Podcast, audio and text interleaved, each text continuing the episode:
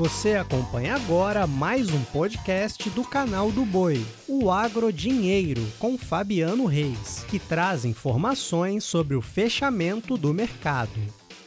Olá, amigos! Começamos agora mais um podcast Agro Dinheiro, aqui do canal do Boi. Hoje é terça-feira, dia 21 de junho, e você fica de olho agora nas atrações. Olha, entre elas eu vou conversar com Marcelo Melo, ele que é analista da Stonex, vamos nos falar sobre fertilizante, o que é que está acontecendo no mundo, por que, que a coisa ficou mais leve, vamos dizer assim. Hoje você tem essa entrevista no podcast. Vou falar da queda da soja e principalmente das oleaginosas e começo falando sobre os números do Rally da Safra que foram divulgados na tarde de hoje pela Agroconsult. E de acordo com o Rally da Safra, que encerrou seus trabalhos de campo ao mesmo tempo que o milho da segunda safra brasileira ganha mais relevância no sistema produtivo, trazendo aí um papel de protagonismo, principalmente, uma das citações hoje, na tarde de hoje, pela Agroconsult, pelo pessoal da Rally, do Rally da Safra.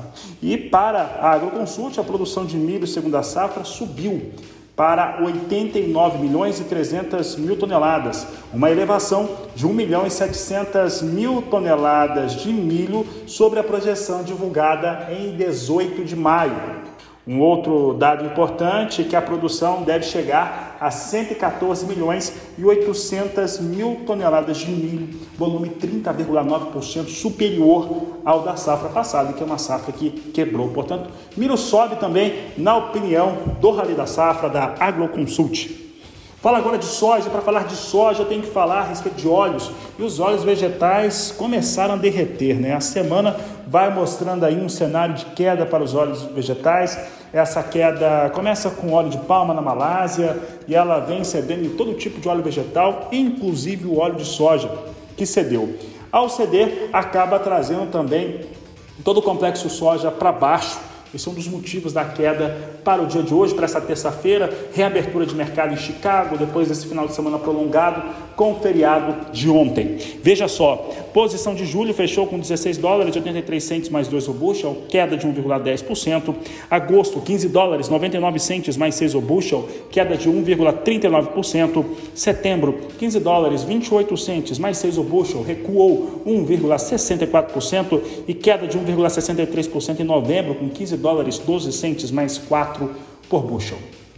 E olha, fala agora a respeito de fertilizantes e por que que o cenário neste momento, apesar de exigir todas as atenções do mundo para a gestão do produtor rural, para a gestão de quem faz a aquisição desse tipo de produto, por que que teve, de certo modo, um alívio no momento. Inclusive, com chegadas né, aqui no Brasil, os portos recepcionando uma quantidade maior de produtos. Para saber quais produtos são esses e como está o momento, eu converso com Marcelo Melo, analista de mercados de fertilizantes da Stonex, que participa conosco. Marcelo, sempre um prazer falar contigo. É, olha só, temos aí um cenário que continua muito apertado, é muito ajustado, mas parece que não é tão ruim assim. Como é que se avalia esse momento que está melhor do que nós tínhamos há 30, 50 dias? Marcelo, boa tarde. Boa tarde, Fabiano. Boa tarde a todos. É, olha, Fabiano, a situação está muitíssimo melhor do que esteve. Nós estivemos conversando aí talvez há um, dois meses atrás, a situação era crítica.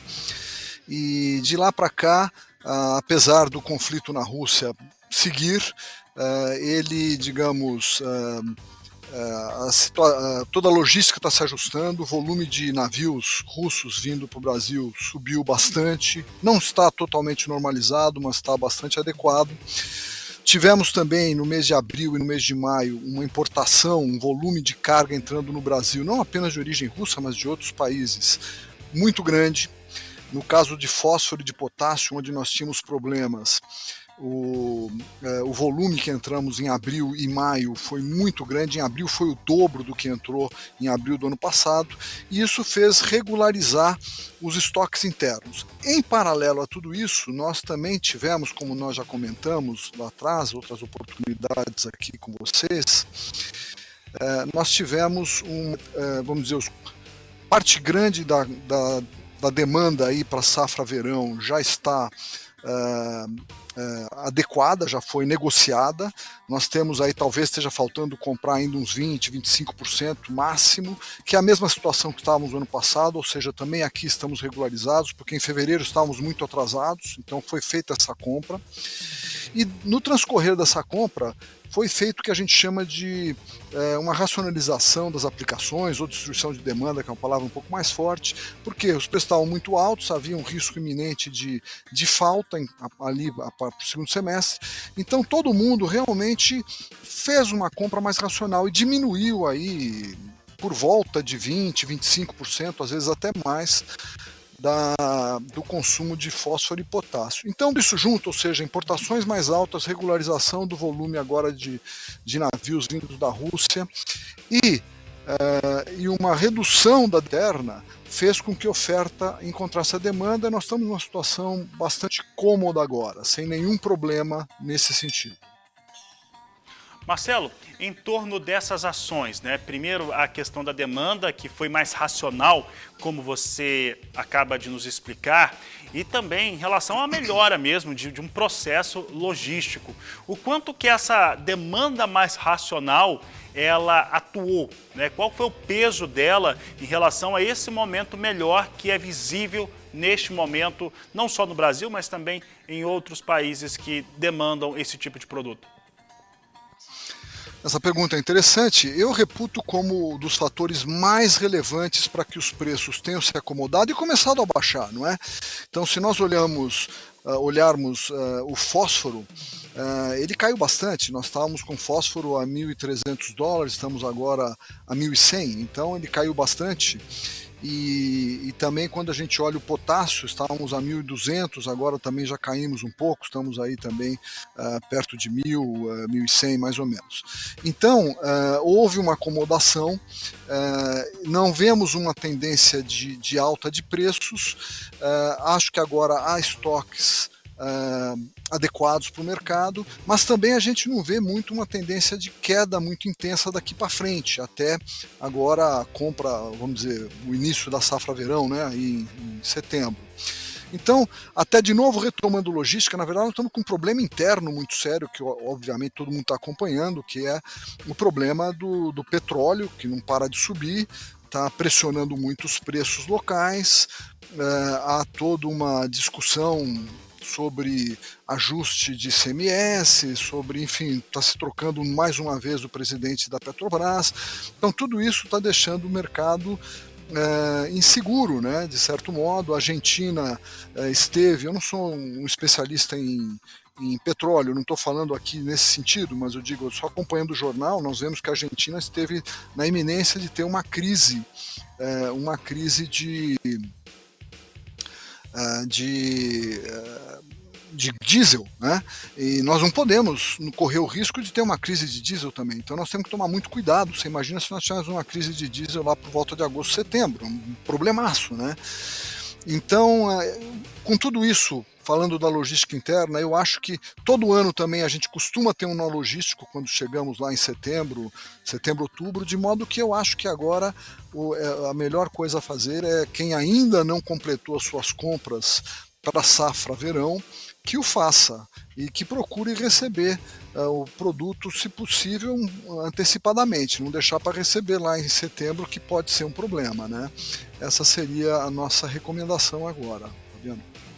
E, Marcelo, ainda falando sobre as questões, você falou que agora vai para o mercado, vai fazendo essas aquisições, e você acredita que, mesmo agora, com um cenário melhor, né, melhor, mas claro que não é como já vimos antes em, em, relação a quem faz a compra, que faz a aquisição desses produtos. Essas compras aqui, para quem demanda, precisam seguir dentro dessa racionalidade, essa nova formatação de, de planejamento de produção no Brasil? Eu acredito que sim, inclusive porque o preço ainda está muito alto. Ele cedeu né, de modo relevante, mas ele ainda está muito alto. Então, o que, que acontece? É natural, o, o, produtor rural, quando ele faz a conta que a gente chama da relação de troca, uh, ela, no caso do nitrogênio para o milho, daí nós vamos falar da safrinha em um minuto, uh, ela, ela melhorou, nós estamos já na média dos últimos cinco anos, então a relação está adequada. bastante boa, eu diria. Mas quando você fala ainda de soja para MAP ou de soja para para potássio, as relações são bem ruins, elas estão muito deterioradas, né? apesar dos grãos estarem num patamar alto de preço. Então é natural que o, o, o produtor rural faça uma racionalização, use um pouco menos, né? É, inclusive, o, ele diminui o risco dele se ele tiver uma quebra e se ele investir o que ele costuma investir em volume com o preço muitíssimo alto, é, é um investimento grande, é um, é, é um problema financeiro mais sério para ele. Então, eu acho que sim, deve continuar isso, sim. Obrigado, Marcelo Melo. Obrigado pela sua participação. Uma boa noite para você, né? Já começando a noite. Boa noite para você. Um grande abraço. E um grande abraço a você também, meu boa noite, porque essa edição do Agrodinheiro fica por aqui. Eu desejo a você uma excelente noite, bons negócios e a gente conversa amanhã. A todos um grande abraço e até lá. Você acompanhou o podcast Agrodinheiro. Para mais informações, acesse o nosso portal sba1.com. Até a próxima!